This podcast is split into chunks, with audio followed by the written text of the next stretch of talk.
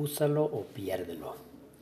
Así reza una máxima que aplica para cualquier habilidad humana. Entonces, la mejor manera de apoderarse de un nuevo concepto es usándolo.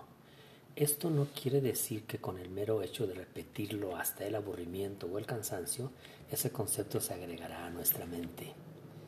De la misma manera en que usamos tantos anglicismos en nuestra habla diaria como boiler, sandwich, CD, closet, cassette, podemos aumentar nuestro vocabulario de una manera silenciosa pero efectiva hasta que el equivalente de lo que conocemos en español lo poseamos en inglés.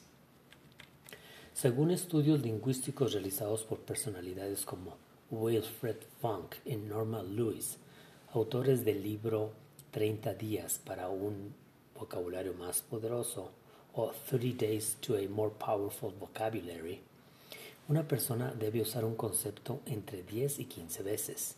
Entonces se puede decir que tiene el dominio de dicha palabra.